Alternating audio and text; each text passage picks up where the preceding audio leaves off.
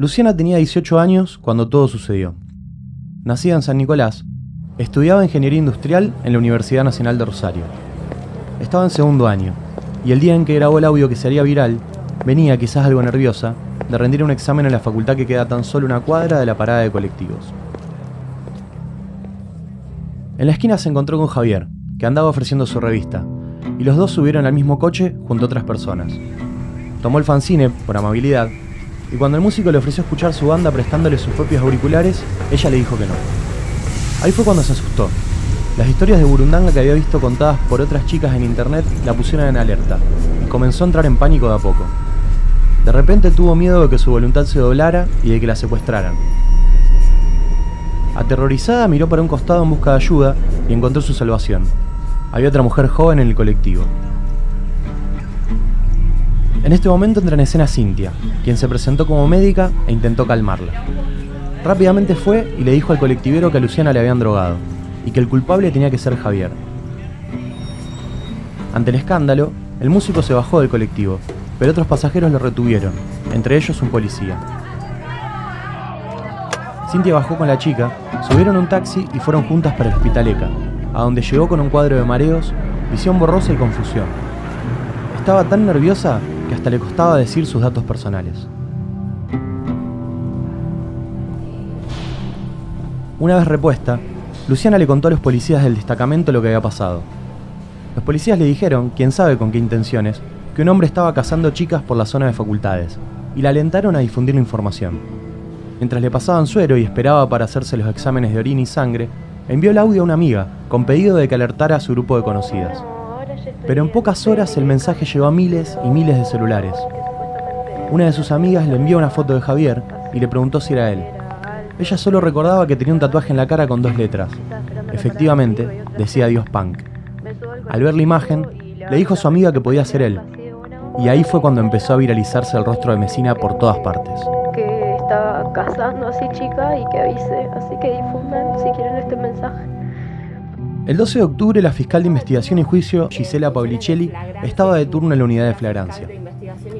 Fue la que dispuso todas las actuaciones y le tomó declaración a Luciana. Cuando a mí me llaman para hacerme la consulta, eh, la persona ya se encontraba detenida. Sí, había sido por la tarde, primeras horas de la tarde. La fiscal la recuerda como una chica menuda, un poco tímida y dócil. Te tengo que reconocer que no era la persona que yo me había imaginado que era, porque uno escucha el audio y claro, ella era un audio que había mandado a sus amigas, era una persona totalmente sumisa y, y hasta te diría asustada y compungida por lo que había pasado. O sea, un perfil de una chica tranquila, o sea, la verdad que a mí me pareció creíble, o sea, desde su percepción, que ella entendió que le había pasado. Y ella persistió en eso, dice, yo cuando toqué la revista inmediatamente me empecé a sentir mal. Y el tema es que al lado de ella había una médica sentada. Y la médica dice lo mismo. O sea, la médica dice, ella se empezó a sentir mal y lo primero que dijo fue me drogaron. Entonces yo eh, activé el protocolo, dice esta chica, la médica, eh, abrí la ventana, le di aire, eh, le tomé el pulso, tenía muchísimo, o sea, se notaba que estaba, que estaba alterada. Y ella decía, yo nunca tuve antecedentes, fue la primera vez que me pasó y fue inmediatamente después de tocar la revista que me pasó esto. Días después, Javier ubicó a Luciana por redes y le escribió para pedirle que saliera públicamente a desmentir el hecho, porque desconocidos lo estaban agrediendo por la calle. Luciana dijo que no se sintió intimidada, porque el mensaje era amigable, pero reafirmó su versión, al igual que la médica, quien sostuvo además como argumento que Javier se había puesto la revista que le había dado Luciana en otro bolsillo que las que ofreció al resto de las personas. Él tenía como una bandolera donde tenía las revistas, pero tenía un pantalón con un bolsillo.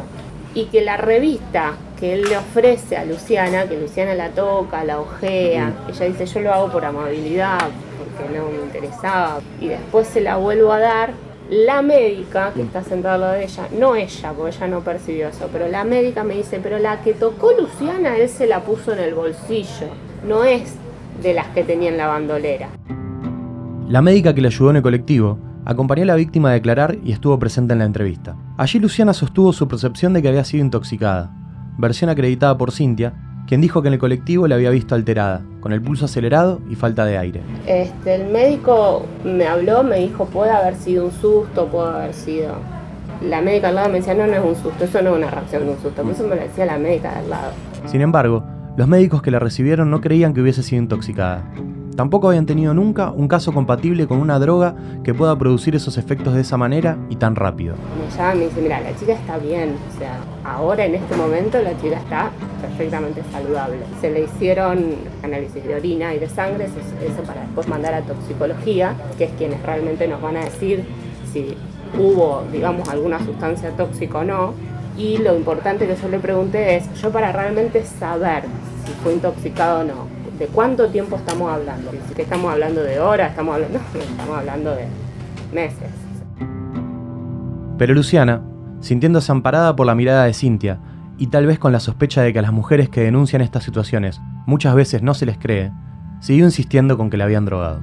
Y uno de los pasajeros es este policía que se presentó, eh, que es un, policía que hace guardia en, tribunales, y él se presentó a decir que las había tocado a las revistas, que las olió todo, que no le había visto nada. Creo que dice, yo, yo soy alérgico, yo no sé qué problema tengo, que si fuera algo así a mí también me afectaría. Bueno, y Luciana, persistía en eso y la médica que la acompañó también. De todas maneras, bueno, la médica nunca acreditó ni, especialidad, ni qué práctica, ni a qué se dedicaba, ni qué, o sea, simplemente que, era médica y bueno, que ella había percibido eso en ese momento. A pesar de la influencia que tuvo para la investigación desde un primer momento, no hay manera de reconstruir si se trataba de una médica generalista, de una estudiante o de saber si su conocimiento profesional tenía que ver o no con la toxicología, porque la justicia nunca le exigió que lo demostrara o tan solo lo informara. Pero sin dudas, su intervención tendría un gran efecto en la suerte que correría Javier Mesina a partir de ese 12 de octubre trágico que lo marcaría para siempre.